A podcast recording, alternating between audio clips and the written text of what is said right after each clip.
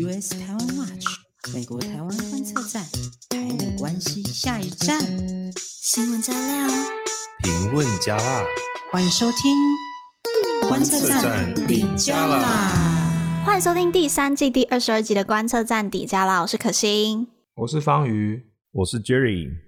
上礼拜呢，大家听到我的声音，可能觉得 “Oh my god”，可心到底发生什么事？怎么声音哑哑的？那很开心哦，今天呢，已经满血回归，我病好啦，所以就是已经转阴性了，开心开心！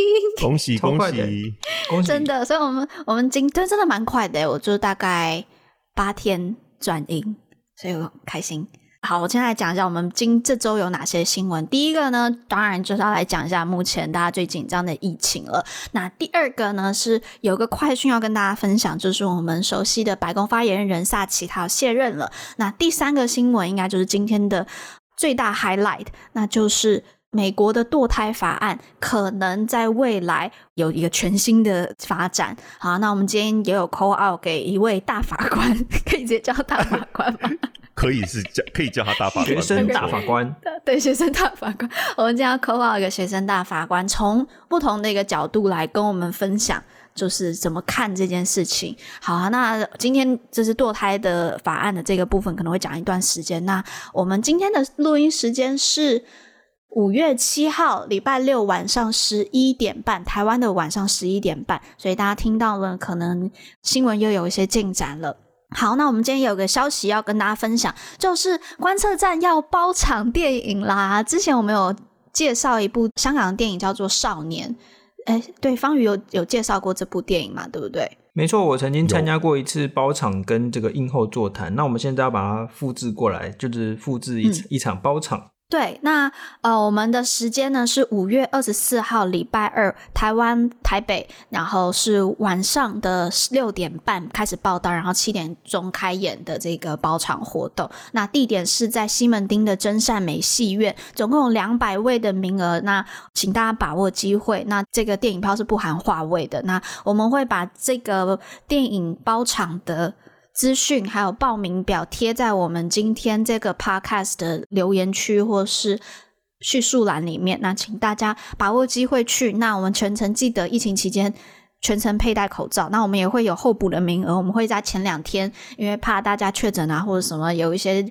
呃，问题，所以没有办法参加，所以我们会在前两天工作人员打电话跟大家确认。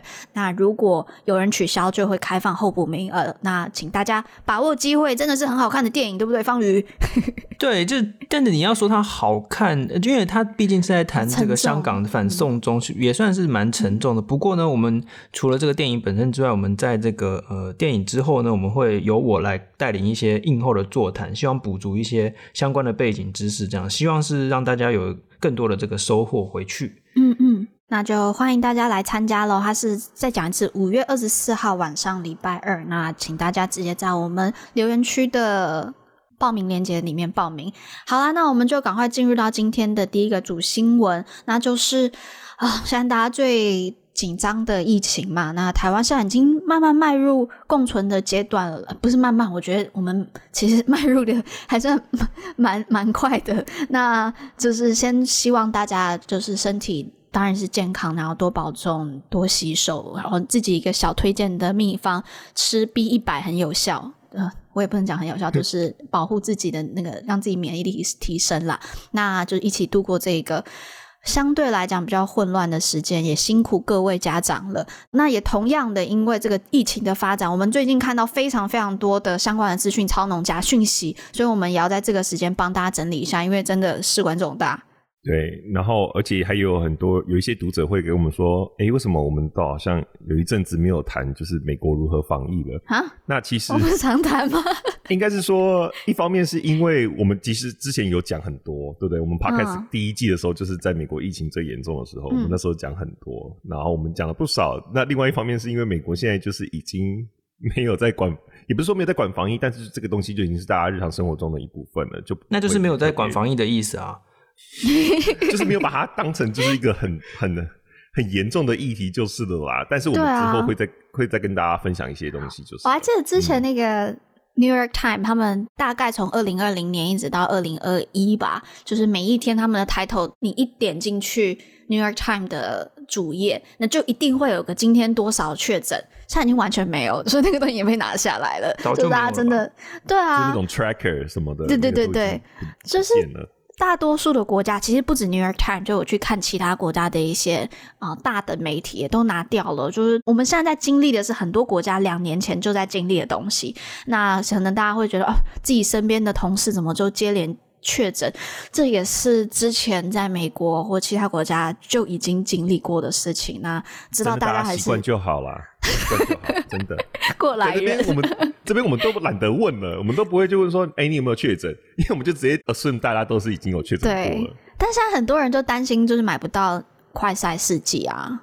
其实，哎、欸，我研究了一下，就是问了一下，好像其实非公费那种，就是自费要买的那种快餐试剂，好像都有买得到啊。只是说现在买不到，是指那个就是政府呃征用征收的那个，就是一个人一盒五 G 的那个便宜的快餐试剂买不到。对，但啊，就是自费的那种，还是都买得到，应该是这样子。嗯，嗯，嗯，因为就是，嗯，就是不同疫情的阶段，大家需要的防疫物质就是需求不一样了。对啊，不过哎、欸，其实我们说到今天要说到这个误导资讯，大家有没有觉得很奇怪？就是说去年呢、啊，就是去年差不多是这个时候，就是五月的时候，就是一年之前，台湾爆发第一波的疫情嘛。嗯，嗯，嗯，那各项防疫政策当时就是一个接一个的紧缩，就是啊，一下禁内用啊，然后这个禁什么禁什么啊，口罩怎么样怎么禁，嗯嗯。可是现在有没有发现，现在是一项接一项放宽哦？对对对，你看，就是 确诊的标准啊，然后这个什么停课的标准，一项接一项放宽，然后那个隔离的时间越来越缩短，对，对不对？嗯，这个一点都不奇怪，因为我们已经撑过这个最危险的阶段啊。现在现在就是因为大家都有接种疫苗。嗯所以重点早就已经不是要不要确诊，然后甚至隔离也不是也不是完全的重点了，对不对？应该因为现在的重点是说有没有发展成重症哦，就只要去防止重症，应该就是呃问题其实不大。对啊，我我自己在美国这边，我大概已经记不清楚是什么时候了，反正就是很早以前。其实呃，不管是 CDC 或是各方政府，就是实际上啊，我说实际作为上面，其实对于确诊这件事情没有那么紧张了，也没有就是特别去管你什么的，就是你自己确诊，通常大家就自己会待在家里面。然后就休息这样子，嗯、也不会政府说哦，那你一定要被隔离或者什么，或是像台湾这样这么严。好像很本来就很少。我我住的州就是马里兰州，好像就一开始的时候说，哎，你确诊你要待在家里，可是也没有什么像台湾有什么电子围篱啊，什么强制 那种、哦，这个不可能、哦，这个在美国不可能，这在美国是不可能哦。Human rights abuse 太可怕了，对，限制人身自由。在台湾是那种很多人就不是在 Facebook 上会说，就是你手机失去讯号或者不小心关机，然后警察会立刻出现，有没有？这个在美国是天方夜谭，这个太可怕。你这个在美国发生，绝对就是你你死定了，被告到脱裤。对 对对，但是告到脱裤。哎，但我偷偷讲一下，我之前来台湾隔离的时候，有一次就是 SIM 卡没擦干净啊，然后就是它有时候会突然断讯这样子，然后我发现的时候，哎，我已经其实断讯了超过一个多小时也没事，哎。就是刚好是在空窗期，刚好警察没有发现到。上厕所，他好像有规定，他好像有规定说你消失多久，他就一定会出现。因为我隔离的时候也是这样，就不小心关机，然后就哎、欸，警察就真的出现。哦，真的假的啊？好严重！我是真的有发生过这样啊。那 好，总 总而言之，就是美国就是很早就没有在管。对，好，我们赶快拉回来。我们今天要看一下，就是跟确诊相关的误导讯息哦。那我先来分享几个好了。第一个就是呢，美国。国务卿布林肯确诊了，那之前呢，他们定好就是要发表这个中国政策的演说，也就延后了。那前阵子大家应该还记得啦，就是日本媒体有爆出来，就是说啊、那个 Pelosi 魔法阿嬷她即将要来台湾嘛，结果这个这个来台湾前夕呢，就是就又爆出来，就说他确诊了，所以整个访问团就取消了。那不过呢，就是 Pelosi 没有来。美国国会议员访团就是跨党派的非常非常重量级的访团也来台湾了。那成员还包括这个参院的这个外委会主席，大家可以去复习一下我们之前的 podcast 有提到。那后来在那个 Pelosi 他康复之后，完全无预期的去。访问了那个乌克兰首都基辅嘛，那也为乌克兰就士兵打气。结果发生什么事呢？就是台湾这边就有名嘴啊，跟媒体就开始说，哎裴洛西是故意确诊，然后这样就可以不用访台湾，甚至呢还有阴谋论，那里面说什么啊？拜登就是听了习近平的话，叫 Pelosi 不要访问台湾啊。那个 Pelosi 是不是是去假装确诊的？哇，真的很会编剧。哎、啊。这类的造谣实在是就是很不可取啦，因为你知道美国本来就是你确诊，然后三天后没有症状就可以直接出门，甚至根本就没有强制要求你要隔离什么的。嗯、这种什么编故事、什么故意确诊啊，这种就是阴谋论都讲的跟真的一样这样。然后而且哈，关于那种出访行程，通常都是要计划很久的，不会说什么啊，你一个你前面一个行程取消，然后我随便哎要再加回来就可以再加回来，对不对？而且那个时候 Pelosi 是要访问整个亚洲哦。想访问日本、韩国、对对对台湾，不是说什么啊，你要来台湾，然后哎，之前确诊啊，那得赶快再来，没有的，你牵一发动全身，就是大部分的状况下，就是说，哎，你前一个取消，那就是取消了，之后我们再重新再来排。哦，那可是现在阴谋论就拿来编故事这样子。哎，大家是不是忘了 Pelosi 是众议院议长，就是他很忙哎，不是说哎那个你明天要不要来台湾就来一下哦，不是这种的。对啊，然后而且哦，那个什么什么拜登听习近平的话，叫佩洛西不要来，这种造谣哦，从美国大选期间以来，大概就没少过这样子，哦，嗯、就是对啊。那其实我们也不用再多说了啦，因为你看这段期间，美国跟盟友们发出多少联合声明来关注台湾，然后各种发言挺台湾，然后还有警告中国不要误判局势啊等等哦。然后呢，还有那么多个特使团。哦，就是从美国来来到台湾访问，包括白宫派出的特使团、国会访问团。嗯嗯嗯，那我觉得大家应该要已经可以分出什么叫做没根据的这种以美论，这样。对对对，哎，Jerry，你之前在美国确诊有过，那你要不要快速的大概讲一下，就是确诊之后这个流程是什么样？你说什么流程？你是说我？就是 得病的流程嘛，讲的好像是一个对啊，就就是这这个，因为接下来的这一些阴谋论就在讲医疗啊，医疗流程怎么样？对对对，嗯，医疗流程我也我就就就自己待在家里面呢，就是也没有特别的，就是要去医院或是什么的。我那时候是去年的九月嘛，所以我那时候得的是。嗯 Delta，你们现在得的都是小儿，Omicron，对对对，Omicron 就是对啊，对，但是那个时候就是真的呃身体很不舒服啊，然后我就直接在家里面，就是我是自己隔离两周，然后一直等到症状没有。哦，所以那你是他们就是会有减啊、呃，我也没有吃什么药，我就是吃一些 Ibuprofen，就是 Ibuprofen，我不知道是中文叫什么，那个叫做、就是、呃退烧吧，对不对？嗯、就消炎药的感觉，嗯、就是因为退烧止痛消炎。对对对对对，就是因为你会有一些，譬如说鼻塞啊，像这样子的症状，其实就是缓解症状啦。但是你身体就是很累啊，然后很不舒服。嗯嗯嗯、然后那个时候就是哎，所以地方政府有没有叫你去裁剪啊，或者是什么的？没有，因为我当时就是自己去，呃，我记得是 CVS 嘛，就是、嗯、对，就是去他们的那个 drive through 到他们那边去做检查。嗯，对，所以其实已经检查完就是阳性嘛，那回到家就自己隔离，嗯、然后他们会有简讯每天。过来问说你今天觉得怎么样？这样子、嗯、就是 CDC 的简讯。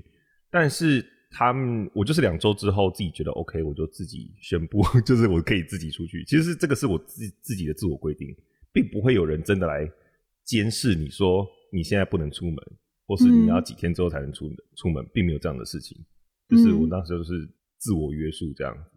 对啊，所以真的就是美国很早就在。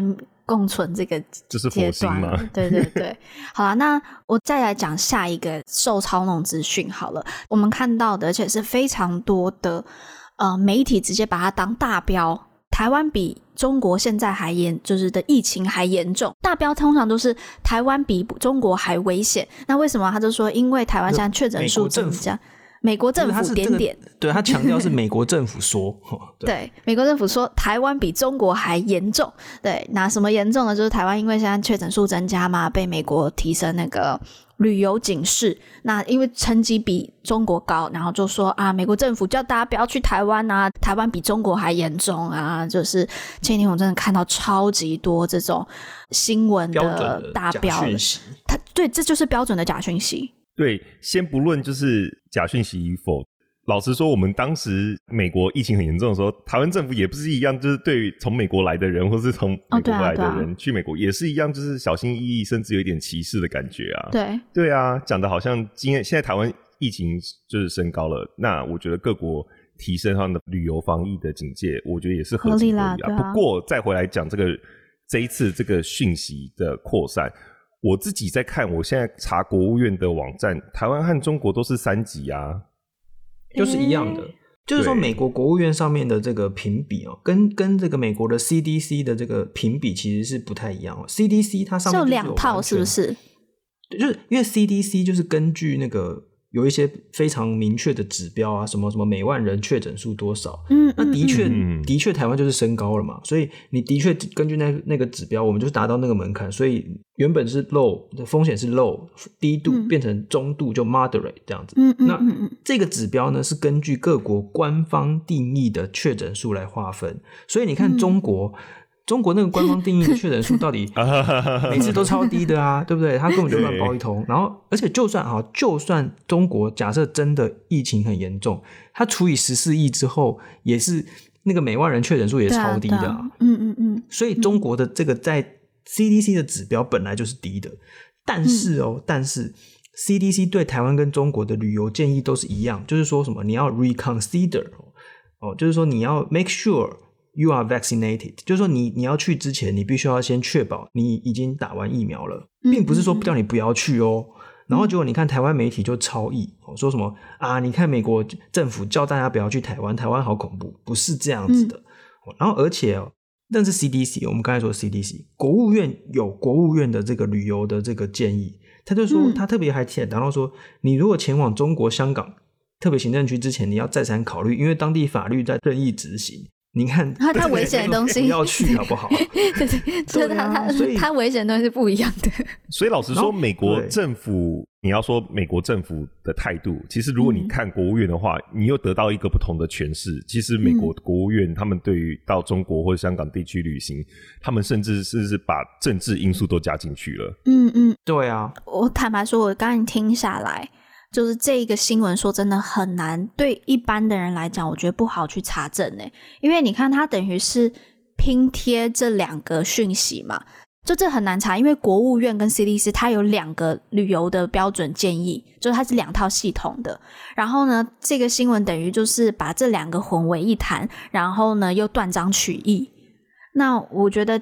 要判断这一个新闻，你除了要英文很好，然后你还要知道有两个不，就是 CDC 跟 State Department 不同的机制。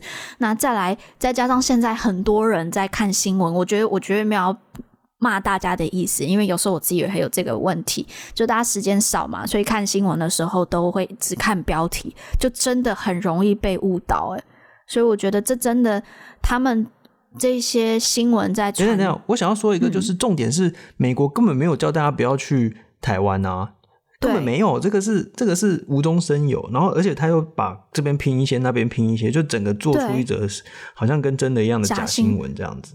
所以我觉得碰到这事情，真的要去 report 这一些错误的新闻，就是包括 report 给 Facebook，他只要在 Facebook 上面传这个就要 report，然后还要 report 给这一些媒体，就如果大家有行动的话，可以做这些事情。而且我觉得大家是不是忘了一点？台湾现在对外国人的签证其实还没有开放诶，还不要说你到底能不能，你能不能来都是一个问题。就是你要来台湾旅游，你还可能被拒发签证，就是我们还没有完全开放边境啊。所以如果你从这个角度来看的话，美国政府叫国民在来台湾旅游之前多考虑一下，因为它的用词是 reconsider，对不对？就是你是再三考虑一下，应该是蛮合理的吧？嗯。好啦，那好，除了旅游建议这件事情之外，还有我再讲第三个，那就是快筛剂啦，就是 相信大家应该都一直会听到。那呢，也跟之前一样，就是在去年疫情的时候呢，不是哦，没有，不止哦，从二零二零爆发开始，各种的医疗物资，包括口罩、疫苗，然后这个药物，到现在的快筛剂，都成为就只要我们需要什么，这个东西就会变成假讯息、资讯操弄的一个。标的，那呢，反正就是一定会有人跳出来，就是说啊，政府在这个时间在啊、嗯，就是赚这个灾难财，然后故意不去买什么东西，然后不去卖什么东西，然后图利厂商。那现在呢，就是指控，就是说政府没有办法提供大家 三十块钱的快筛剂，所以是失职。哎、欸，可是台湾的疫情算是突然暴增，对，就突然，因为之前从来没有这样去想过。所以突然要及时反应生出许多快筛剂，我觉得本来就是会有一些就是调度上的难度。嗯，而且到底是你这个三十块钱的快筛剂，这个说法是从哪里来的？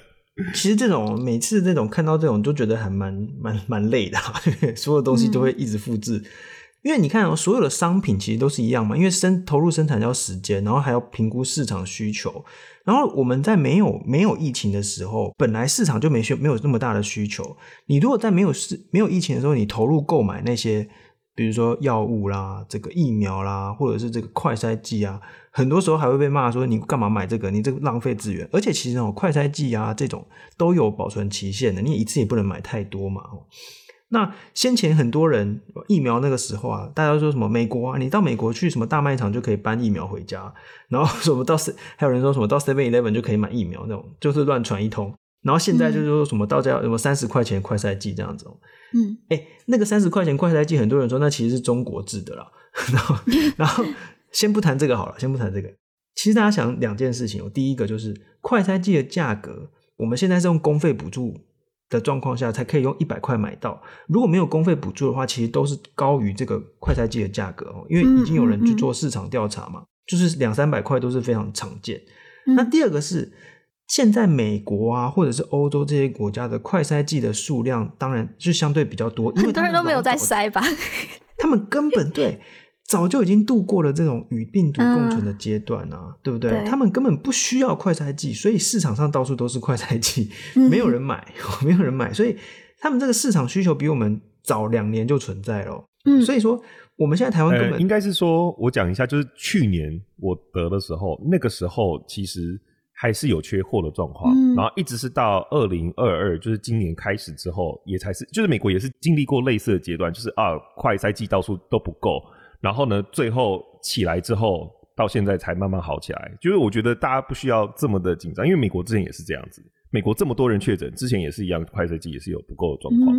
嗯嗯。哎、嗯欸，这个这个资讯很重要哎，因为其实像疫苗啊这种药物啊，快筛剂其实都是一样的嘛。就是每次台湾一有疫情，然后大家说你现在立刻马上就要给我生出多少什么疫苗，什么三千万剂疫苗什么那种。可是你现在是神仙哎。对啊，就是说这个。这是经济学原理，就是说你生产需要时间，投入需要时间，买货也需要时间嘛。啊，啊，你没有之前没有需求的时候，大家也就是没有需要，嗯、对啊。哎、欸，我们这边观测站有研究一下，就最近很多人就说政府，嗯，就是出面召集厂商投标，然后是图利特定的厂厂商。那这其实也是一个误导的资讯，因为这次的这个快筛剂的采购。不是用竞标的方式，并不是就是政府标标案那那样子，就是让各家厂商你出价，然后呢价低者得标。不是，这次的状况是政府出了一个统一的收购价，那就是一季九十五块。那呢各家合格的代理商，你只要能够买到多少合格的快筛，政府就收购多少。然后再用这个一百块钱卖给民众，所以也就是所所谓的这个实名制快筛嘛，就是每一个人限购一组五 G 嘛，它并不是像一般的标那样竞标，它是统一收购的，所以不会有不会有土地厂商的这个问题啦。对啊，因为面对病毒和疫情，其实我觉得我们一开始通常都是会紧张啊，然后手足无措，嗯、但是不要像一些。呃，台湾的一些名嘴或是政客一样，就是要喊着立刻马上就要立刻生出三千万的疫苗，嗯嗯，然后或是立刻要生出五千万的市值，对，如果没有做到，就是政府失职。我觉得这种讨论不是很健康啦。然后呢，如果今天政府真的去采购的话，那是不是又要喊着又要图？现在又听到又有图利厂商，那这个世界就真的不是这样子运作，对不对？所以我觉得以美论或是这种阴谋论。真的是无所不在，但是我觉得这些也都是就是很好，我们自己加强训练我们媒体试读的机会，就是增加我们自己的对于媒体试读假讯息的抵抗力。对，就是大家加油，就是有病毒在，然后有这个 infodemic，然后大家这这是 info information 跟 pandemic 加起来的字，那 WTO 呃 WHO 之前提出的一个新的字，就是在疫情的期间也会有这个资讯的疫情。所以大家真的要很小心这个 infodemic。那我自己因为也生病了嘛，所以呢，我这边想要提一下我最近观察到的一个现象，就是我我觉得大家也要可能注意一下。就我听到很多人会就说都是谁谁谁害我的啦，要不是怎样，我就不会就是都是那些人害的。我觉得这个现在 Omicron 的传染力真的真的真的很强。那在这个时候，当然我们不是去说那一些。不好好防疫的人没有关系，但是我觉得不要再有这样子抓战犯的一个心理了。就是我觉得其实真的不是很好，就是面对 Omicron 这么强传染力的病毒，我们是全社会一起去面对。那大家好像说把那些老鼠屎抓出来，好像就就就可以解决事情，并没有，就是大家。都一起小心，得了就是得了，就不要一直在去怪谁谁谁，好像是谁的错。我们就大家都做好防疫，我们是同一个社会，一起去面对。就是这是我自己这几天身边的人确诊，然后有很大的一个感受，就跟大家分享一下。好啦，那我们就进到下一则新闻啦。就是这是一个快讯，就是大家有没有记得一个菊法女士常会出现在？呃，她是菊法，对不对？还是红法？应该算是红发，算是红发。OK，一个红发女士常会出现在各个白宫的记者会上。她就是我们比较很熟悉的这个白宫发言人萨奇，她要卸任啦。那呢，白宫现在整个。拜登政府内阁又有一个新的特色，就是大家知道有很多少数族裔有色人种嘛，然后还有女性的比例也不不低，所以呢，最近备受瞩目的就是呢，呃，萨奇卸任之后要接任他职位的，他的他叫皮耶尔，就是皮耶尔，他好像是这样翻译的，他要接任这个发言人的角色。那他原本是副发言人，那他呢？上任之后，也会成为第一位非裔，然后第一位公开出柜的同志接任白宫的发言人。哇，大家知道那个国务院的发言人就是 Net Price，他也是公开出柜的男同志。嗯嗯，所以就是等于是拜登这个政府里面就真的很多就是以前的 minority 都被指派到重要的职位上。嗯，那沙琪接下来要去哪里啊？哦，这个这个 我觉得蛮有趣的，就是沙沙琪他要去主持一个。节目，就他要转战媒体界，那要在 MSNBC 开一个节目，好像就是这个春天会播吧，所以应该也快了，所以大家可以，我把可以期待一下嘛。这件事情还蛮有趣的一件事情，就是因为这个 Jean-Pierre 接任嗯、呃、新任的白宫发言人，他之前呢也是在 MSNBC 电视台工作过。那讲一下他的背景好了，他是出生在法属加勒比海的一个小岛，那曾在美纽约长大的。那之前在二零二零年的时候，就是民主党初选的时候，他是担任那个 Kamala Harris，就现在副总统的这个选举干事长。那之后，这个 Kamala Harris 输了之后，他就去拜登的竞选团队了。所以他可以讲，就是说他跟总统还有副总统的啊、熟悉度是很高的。对。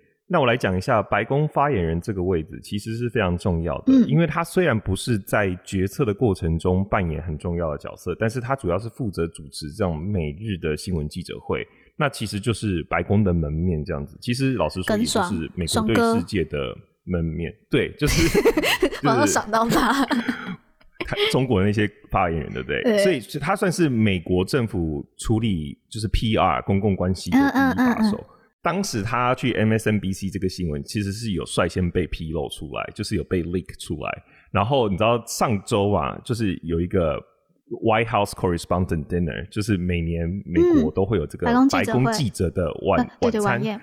对，然后呢，就是他们都会惯例都是会请一个谐星来来到现场来 roast 所有人，包含总统。那这件事情就是他们过去几年也是有在办，可是，在川普时期，川普都从来没有出现过。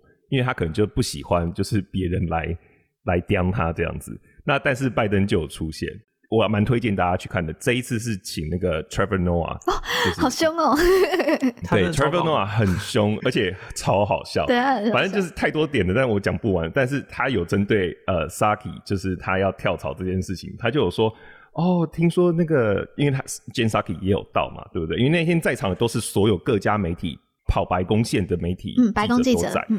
对对对，然后他就说，听说你有一个就是新的 career 的那个计划，这样子。听说你好像要到 MSNBC 的，他就说真的是非常恭喜你，因为我了解你的工作真的很辛苦。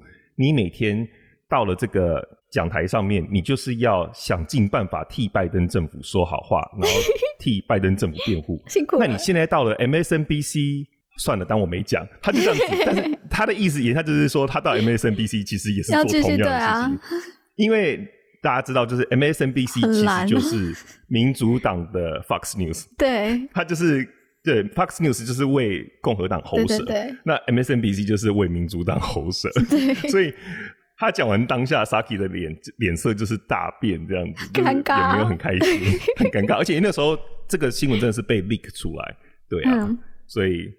小尴尬，不过蛮有趣的一个新闻，然后也推荐大家去看这个影片。对，好啦，那就是这个是一个小小快讯，跟大家分享一下。好，那我们今天就要进入到我们今天的大 highlight，就是堕胎法案的这个更新。那我们今天就邀请到我们的学生法官，就是直接马上就先请他进来。他其实也是我们观测站的伙伴。也，可以，我是是神秘人吗？他他算是神秘人吗？算是隐藏人物了，不常隐藏人物。好好好，那哎，那 Jerry，你来帮我们介绍一下我们今天的大法官。对对对，今天我们来请，真的是现场请到了一位大法官，就是我们的 Daniel。那其实 Daniel 是观测站的成员之一，然后是我们目前最年轻的成员。他今年才刚要从大学毕业，right？然后也是我的学弟，就是也是 Texas A&M 的学弟，因为他现在在大学部嘛，就是美国的大学，每一间学校它的状呃体制不太一样。可是像 A&M 的话，它就是有学生政府，那政府就跟美国政府一样，就是三权分立这样子。嗯、那它是。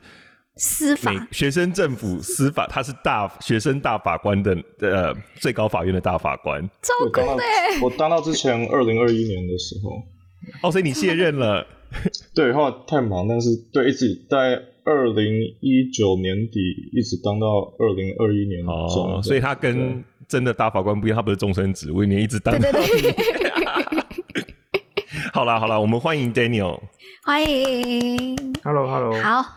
那 Jerry 要不要来帮我们讲一下？如果大家对现在的这个堕胎法案的这个争议还没有太清楚的话，Jerry 先帮我们复习一下。没错，今天今天讲这个新闻真的是太重要了。我我相信在台湾就是稍微有在关心国际新闻或是美国的新闻，大家绝对不会错过这一条，因为这个从。嗯呃，台湾的五月三号，就是美国的五月二号晚上被爆出来之后，已经占据美国各家媒体所有的头条，几乎就是每一个人每一天都在讲这件事情。嗯、那就是什么事情呢？就是最高法院的一个判决书的草稿被外露了，而且会影响接下来美国妇女的堕胎权。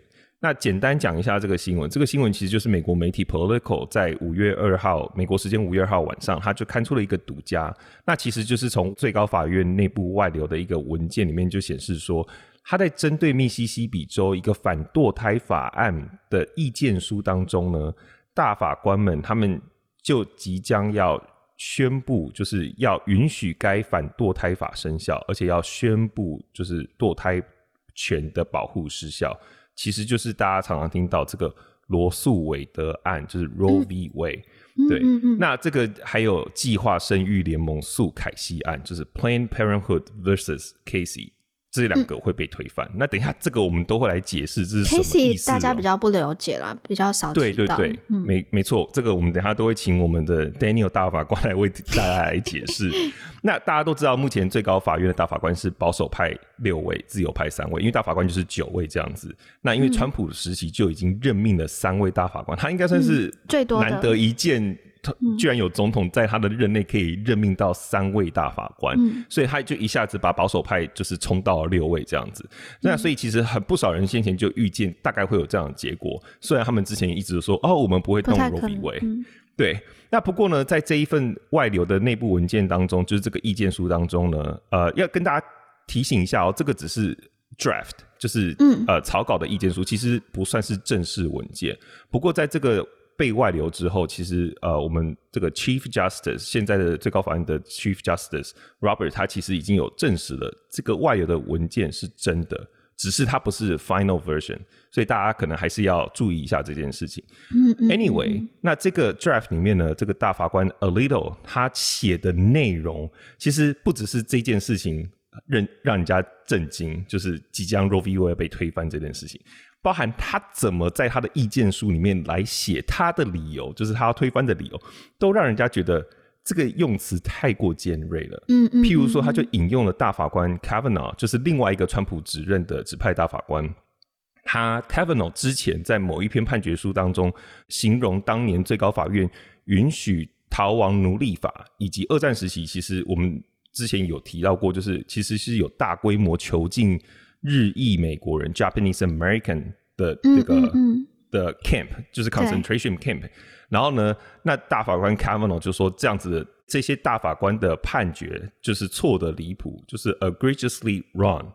但是呢，Alito 就是用引用这一段叙述，同样的叙述来说明罗素韦德案也是一样的状况，就是错的离谱的状况。嗯、他的意思就是说，当时大法官最高法院通过了，就是保障了罗素韦德案，这就是一件从一开始就错的离谱。同时呢，Alito 他也引述非常多十九世纪跟二十世纪初的反堕胎法，然后就来进一步证明说。其实，在历史上，堕胎从来都没有被视为是宪法权利的一部分。十九世纪跟二十世纪啊，好，我猜现在大家就是一定内心有非常多的 东西，话想要。对，我们等一下一个一个来讨论。好，那首先我想要问 Daniel，就是说。当我们在看这些新闻的时候，尤其是美国的最高法院，他们都会说什么？哦，罗素韦德案 （Roe v. Wade）。你知道最好笑的是，一开始我以前不知道的时候，我一直以为罗素罗素韦德案是有一个是谁？罗素韦德对，但其实这是化名，而且它是 versus，它是 Roe 对对对对 versus Wade。美国的判例都是谁告谁嘛，谁对谁，A versus B。那所以罗素韦德是罗 Roe 这个人 versus Wade，就是韦德，所以其实是。罗诉就是告诉诉讼的那个诉，罗素伟的，对，反正这是很好笑。但是你就会发现，哎、欸，好像在美国，我们不管是看司法的判决，或是在法律上面，好像这些判例都是很重要的事情，就觉得一直会被被提及嘛。包含美国妇女的堕胎权是被一个这样子的判例给保护。那所以我就很好奇说，嗯、呃，美国的法系跟台湾其实是不太一样的，就想要问 Daniel，就是。可以给我们简单介绍一下这样子的法系是什么样的状况？那像现在这样子，就是要推翻，其实罗素韦德已经很久了，近半世纪之前之久的这个判例，那它会有什么影响吗？呃，所以美国就是所谓的海洋法系，或者是我们说的英美法系国家、嗯、（Common Law）。那台湾根据呃中华民国体制，对，是大陆法系。嗯、所以在呃海洋法系国家，判例法是。十分重要的，他们是有 binding effect，就是它是有法律效力的。所以，比如说美国很早的一个判例之一，呃，Marbury v. Madison，其实就是最高法院他自己用了一个判决，给予了他自己可以去推翻不符合宪法的法律的权利。所以，这个判例呢，从一八多少年一直一直留到现在，一直。建立着最高法院的权利，这样子，嗯嗯嗯，所以这还蛮有趣的一件事情。然后他们最其中很嗯、呃、重要的一个 principle 就是 stare decisis，那个拉丁文的意思就是必须要遵守判例的意思。嗯，所以一直从这样讲下来，就是海洋法系它的一个特色，基本上就是遵守判例，遵守过去的判例，这是跟大陆法系一个蛮大的一个差别。对，因为像。比如说，在台湾，你有一个东西，它判决出来，它就是只对这一个案件有效，其他的法官并不会说就必须要，嗯嗯，跟遵循这个判例这样子。当然，除非是大法官释宪的解释，那是例外。对，嗯嗯嗯，了解。哎，那刚才我们讲了很多 Roe v. Wade，Roe Roe v. Wade，要不要讲一下它的那个背景啊？对，所以当时 Roe 他是在嗯，在德州有一名女性，她。有怀孕，然后她想堕胎，但是当时德州的法律是禁止堕胎的，所以她嗯，当时到联邦法院诉讼的时候，她就化名，并不是用她的本名，而是叫 Jane Roe，就是因为在美国这边，你无名人如果是男生，你常会说是 John Doe，然后那个如果是女的，你就会说是 Jane Roe 这样子，然后所以呃，Wade 他当时他是德州的总检察长，然后当时其实还有一件呃。蛮有趣的事情就是，一开始是在联邦的法院那边做诉讼，然后后来要到最高法院。但是当时后来已经告到最高法院的时候，其实后来那个 Roe 他已经把他的小孩生下来了，那在美国拖太久的意思。对，然后但是其实在美国的法院有一种东西叫做 mootness，m o o t，moot 的意思就是说，当你有一个 case 或者是 controversy，它已经结束了，那其实法院就不能再对他做判决，因为美国宪法中 Article Three 联邦的法院，他们的判决只能是针对真正的案件或者是争议来去做决定，他们不能。像其他一些国家的法院可能会给予一些有建议性的判决，或者是对于抽象的事情去做判决。啊、所以当时最高法院他们其实才真还要来决定说那个法律到底合不合宪之前，他们还要先看说我们到底有没有权利来决定这件事情。但结果后来看一看是说。他们是有的，说为什么？因为他虽然已经小孩生下来，但他是可以再怀孕一次的。如果他再怀孕一次的话，哦、那这个堕胎的方案也还是可以再伤害到他，或者是影响到其他怀孕会有想去堕胎的人。嗯嗯嗯、所以当时他们就先通过了第一关，说好，我们其实是有权利可以再来决定这件事情的。然后第一次延迟辩论的时候，其实有两位大法官去世，然后所以又隔了好像大概两年之后。进行了第二次延迟辩论，那个时候终于又有新的两个大法官，所以他们九个大法官都在。然后最后他们的结论就是用第十四宪法第十四修正条文那边说，你那个正当程序的部分其实也给予了你隐私权，这其实是跟第十四修正案里面的呃正当法律程序的条款有关系。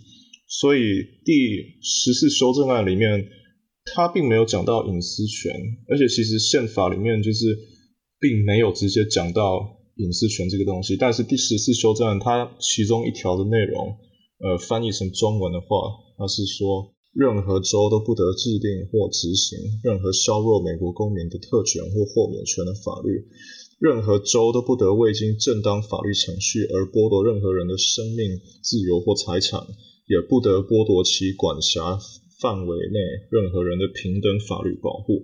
所以这一个条款中，它有两个重要的部分，就是正当法律程序，还有平等法律保护。这两样在最高法院中常常就是被用来推翻一些就是不符合宪法的法律。最后，罗素韦德案，嗯，是 Roe 胜出，因为法院判决说。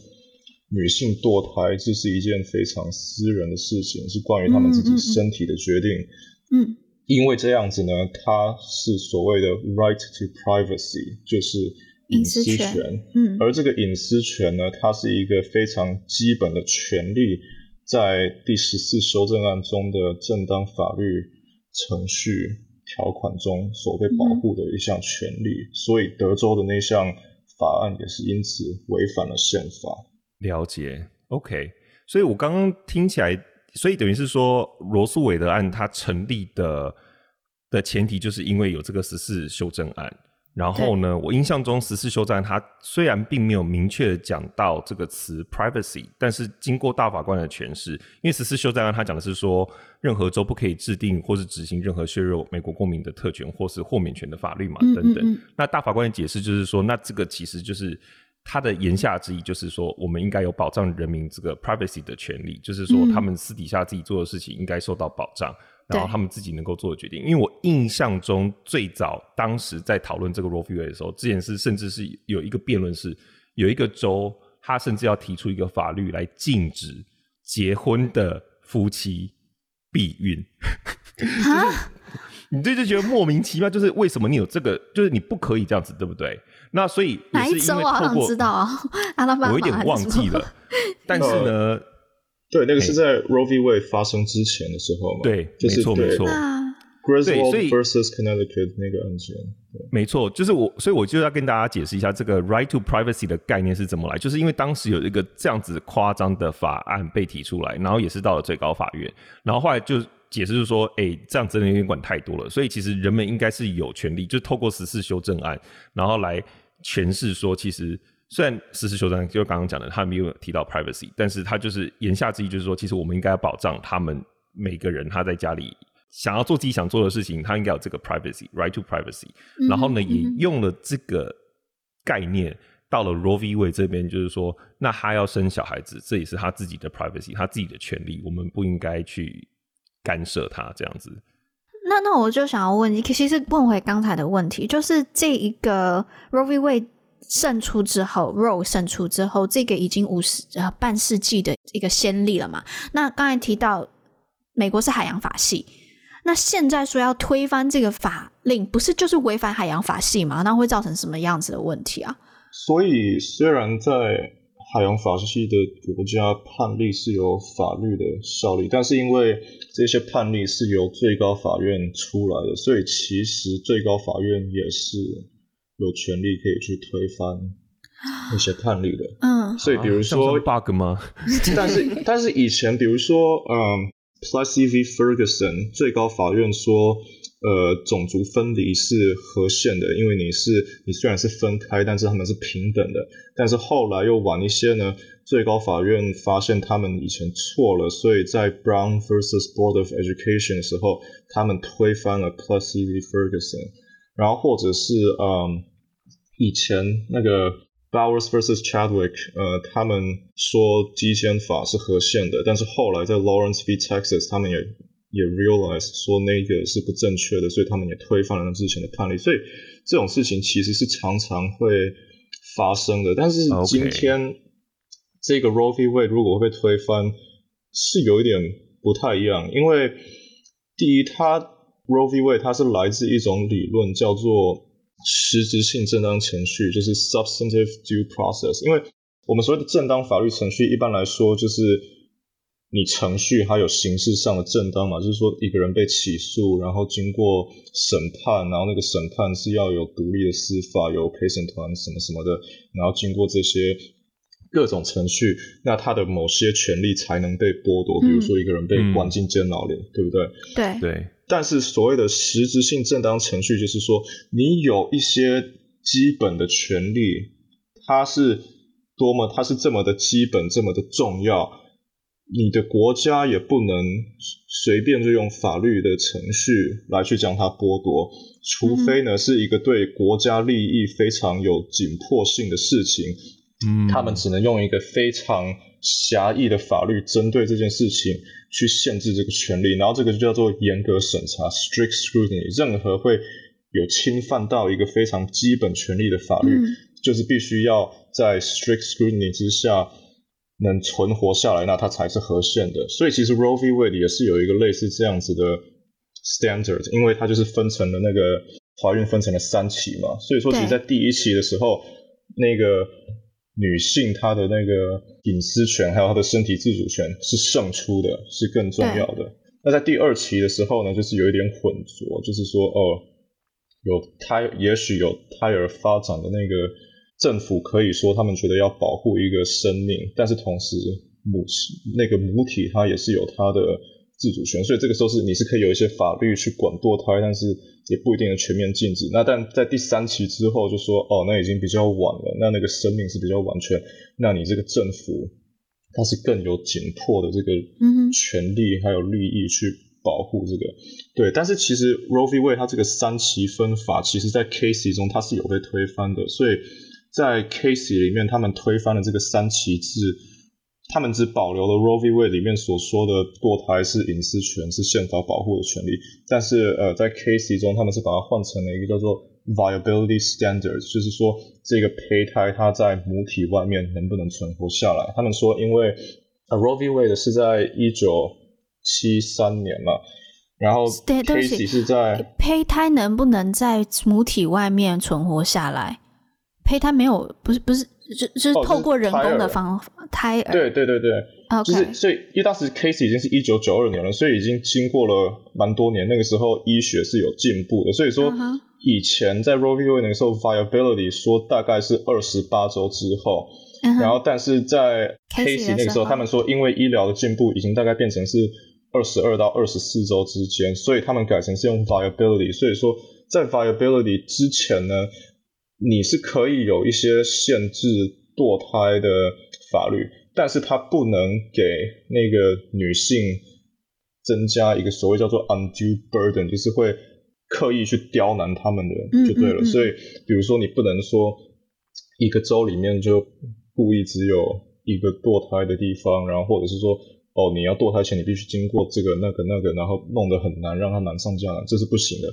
但是 viability 之后呢，那政府他们就是对于说保护生命上是一个有急迫性的利益关系，那他们就可以去制定更严格的法律。所以，嗯，对，所以由 Roe 跟 Casey 这两个一起，这这多年下来一直是在管理着这个全美国的这些堕胎堕胎的法律的方向。嗯嗯嗯，对，嗯嗯。因为我想要插插嘴问一下，那个刚才说的那个怀孕三期的那个啊，就是呃，是不是三分期？台湾现在是不是还是依照这个理由来制定？呃，相关的法律啊，嗯，这个我来可以分享，因为我之前好像有关注这件事情。我如果没有记错，是就是台湾不止台湾，就是 Roe v. Wade 这件事情它的影响，为什么大家这么关注？就是因为 Roe v. Wade 它除了影响美国以外。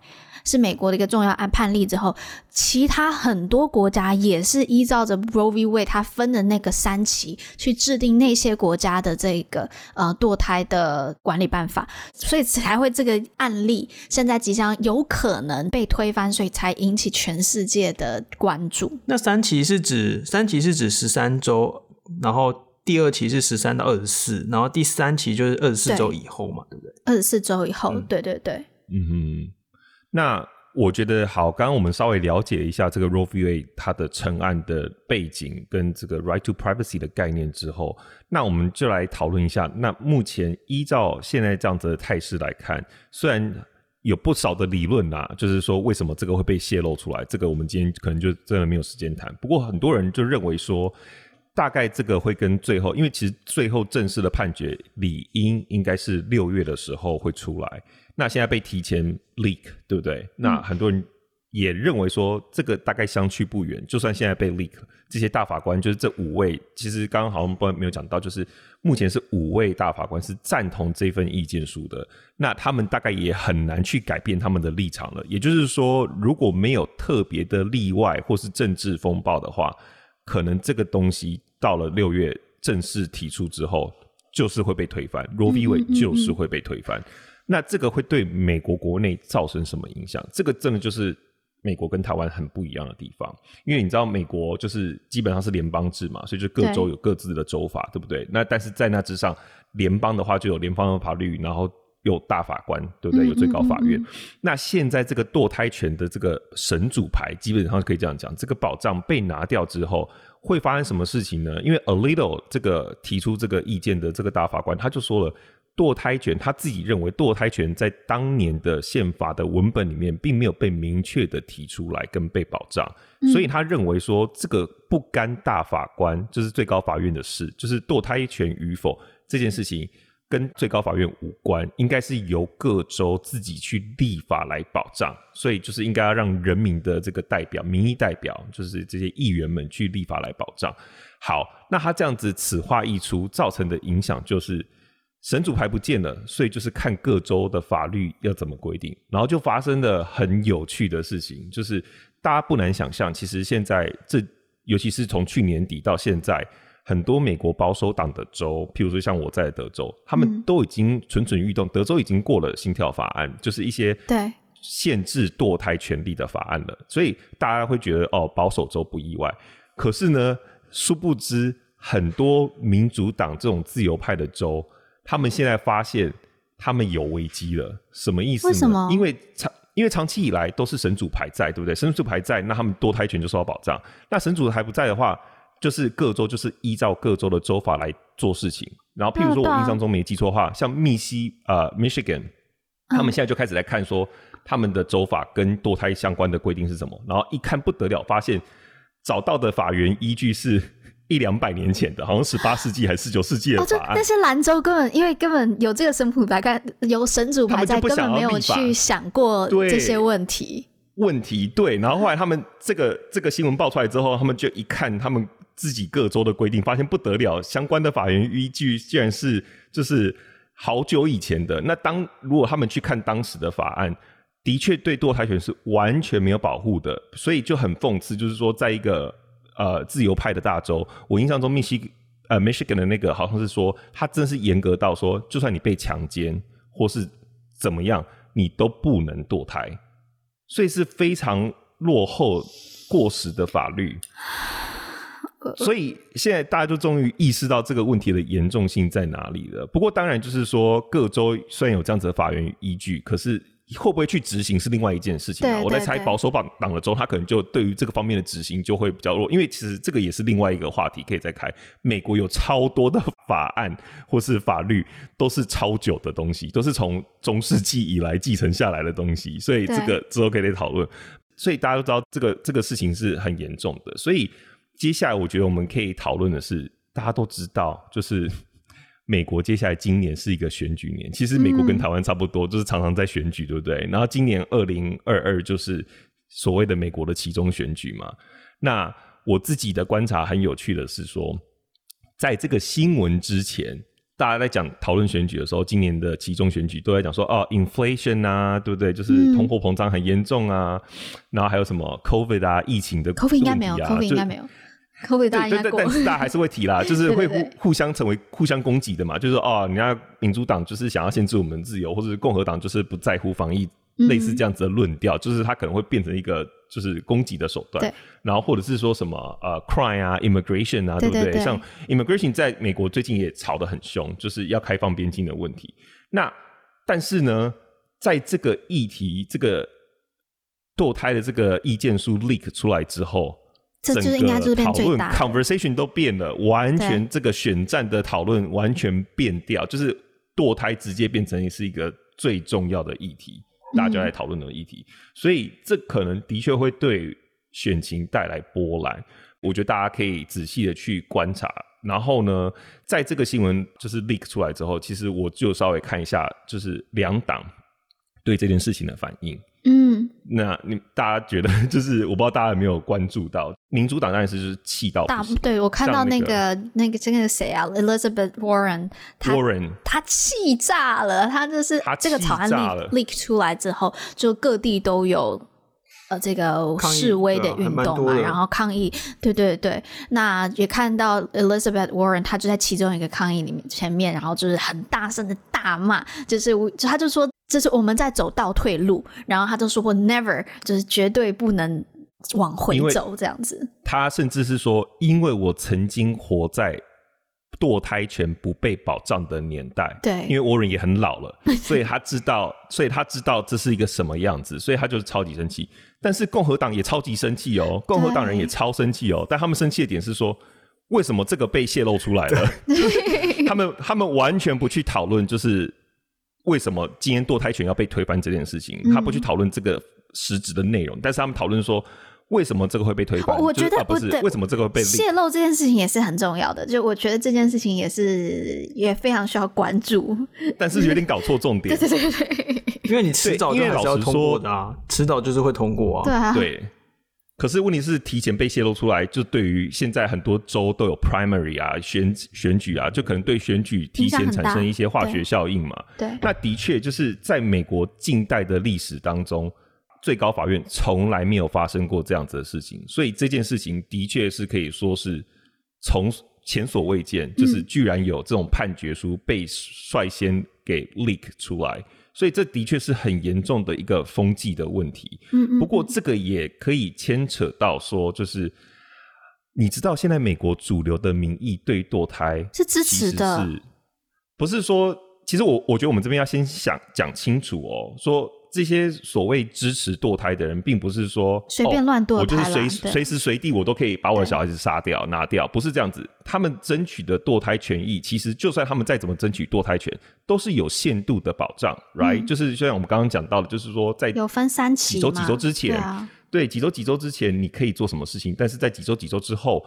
你的堕胎权利其实会受到限制的，因为你的胎儿已经长大到某一个程度了，嗯、几乎可以当成是一个独立的个体，right？所以这个东西他们也不是争取这种无上限的堕胎权，所以其实主流民意是赞成最高法院去支，就是维持 Roe v. Wade 的。不管是各家的民调，你去看 Fox News 做出来的民调都是这样讲，对。可是今天大家会。觉得很震惊的原因是，最高法院做出了跟主流民意完全相反的决策。嗯嗯。所以其实现在也有你大家可以去搜寻，其实有不少家的民调，长期在做的民调，你知道美国人民对于最高法院的信任度，就是 approval rating 来到历史上的新低了。大家已经越来越不信任最高法院所做出来的判决了。我觉得我必须要讲一下哦，就是一个政治学的观点来看的话，因为最高法院的存在的目的本来就是要让它隔绝于民意的影响之外，因为很就是有独立性，就是有独立性。但是，但是这次的争议是为什么会这么大？就是因为它是。真的是很明显的往回走啊，就那个回头路的那种感觉，嗯、对啊，所以我觉得争议是来自于这里。还有就是那个最高法院，他们其实的确是要与民意是有区隔的，不被民意影响。但是同时，你在这前前提下，你这个最高法院它应该是有独立性的，然后这些大法官不应该是被政治所影响的。但是你看，目前现在。呃，大法官是那他们是六比三嘛，保守派对自由派，可是偏偏那六位保守派的大法官全部又都是跟那个联邦者学会有关系的，所以这就让人觉得说他们真的是独立的吗？这的确是会让人有。你要补充一下联邦者学会，我们在贴文当中只有讲了一点点。哦，联邦者学会呃，Federalist Society，它就是美国一个右派的法律学人组织，他们就是推崇原子主义还有文本主义，就是说你诠释宪法就是必须用宪法当时通过的那个意思来去诠释它，不能自己再加入新的意思，不能与时俱进。他们跟所谓的活的宪法的理论是完全相反的。然后这个联邦者学会几乎每个共和党的总统去任命的联邦法官还有大法官，都是由他们去。那个介绍出来的，所以像川普提名那三位都是他提名的，所有的联邦法官都是联邦者学会出来的。这已经大概这样子的，已经大概二十几年了。因为布希的那些大法官也都是，所以这里我真的要来骂一下民主党了。什么意思？就是你你知道共和党或者这些保守派，他们是一直以来长期以来，他们是非常的在经营这件事情，经营就是填在不管是在。州的层级，或是在联邦层级填满这些联邦，就是联邦学人，或是这些。Jerry，我觉得你不能讲要批评民主党，是要批评自由派。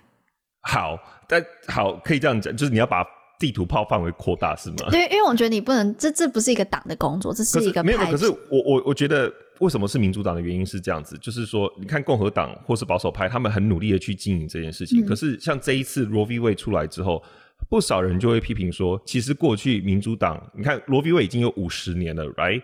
但是过去这么半世纪以来，呃，民主党的政府他们执政的时候，或是他们拥有国会跟 House 的时候，他们就是太 relax，太他们太 chill 了，就是觉得说有这个神主牌，我们就不用去管它。因为其实像刚刚讲到，不是说现在就是轮到各州去立法来保障吗？这个神主神主牌不见之后，那其实现在。老实说，另外一个做法是什么？就是国会，美国的国会联邦层级其实是可以通过立法来直接保障妇女的堕胎权的。但是过去这么久以来，当民主党他们有 power 的时候，他们都一直没有想到我要来做这件事情。嗯。但是你想想看哦，共和党执政的时候，他们就是非常 aggressive 哦。你看，川普就指认了三位保守派大法官，对不对？虽然最后一次我们那个时候那个 Ruth Ginsburg 她去世的时候，其实。他在他之后这个任命其实是有疑虑的嘛？大家都觉得说，你当初不是说不会提名嘛？结果你就违反你当初说的话，然后你还是提名了一个保守派的法官。所以我的意思说，他们是非常 relentlessly 就是要达到他们的 agenda。嗯，那我觉得民主党在过去就好像太 relax、太 lay back，就是没有做这些事情，嗯、导致于说现在这个神主牌一不见，哇，发现事情大条了。然后你看现在说，你说在国会通过法律，以现在。参议院是 fifty fifty，你是过不了的，就是这个你要立法其实是过不了的，所以就会就就很尴尬。哎、欸，那我想要问一下哦，就是以那个保守派大法官来说，有一个什么联邦法人学会，可是那自由派有类似的组织吗？有有一个叫做 American Constitution Society，但是他们没有联邦者学会那么有钱，也没有他们那么厉害，远远比不上他们的影响力。OK，你说现在六个大法官全部都那个保守派全部都是联邦党人学会啊，这么威？对，他们都跟他们都跟他们有关系。对。哇塞！所以真的听得出来，就是像刚才 Jerry 讲的，就是过去不管是自由派或者是民主党，真的太 relax，没有再好好经营。好，其实因为真的受限于时间的关系，我们这一题真的很想要继续讨论下去。那包括刚才 Daniel 也有提到活的宪法，就是我们刚才整个过程当中也不断的讲到很多的法律，很多是 out of date，的就是嗯、非常。过时的一些法律，那刚刚还讲了这个 living con 呃，这个活的宪法，英文就叫 living constitution，就是认为时间随着时间的进迁，整个宪法其实应该要有。更多的一个转变，然后与时俱进。那这其实是一个很大很大的议题。我们也今天本来放在访纲里面也想要来讨论，但是时间不够。我们觉得我们之后来找时间来讨论一下 Living Constitution 这一题。我们其实原本也很想要跟大家再讨论一下，就是大法官这个位置，大法官看事情的判案。看案例的这个角度有什么不一样，以及就是刚才提到这个啊、司法体系有文件泄露，到底对整个司法还有对整个大法官。会议的影响是什么？但我们今天受限于时间，没有办法在这里讲完。那我们看看下一集或是之后有没有机会再邀请到 Daniel。如果大家想听的话，嗯、留言让我们知道。对对对，看大家的反应如何。如果想听的话，我们就再来做一集来讨论这些事情。但我们一定会继续关注的，就是 Roe v. Wade，还有现在这件事情。接着如何去影响？嗯、接下来现在已经开始初选了嘛，一直到十一月的这个期中选举，我们一定会继续的关注。好了，那我谢谢大家今天听我们的 podcast 听了这么久。那大家不要忘记，呃，五月二十四号我们在真善美戏院，台北的真善美戏院有《少年》这部电影的包场。那大家有兴趣的，在我们留言区啊、来去报名。那想要听更多关于堕胎法案进展的。就继续来关注，那我们就在下一集的 Podcast 再跟大家见面啦，拜拜，大家拜拜，拜拜。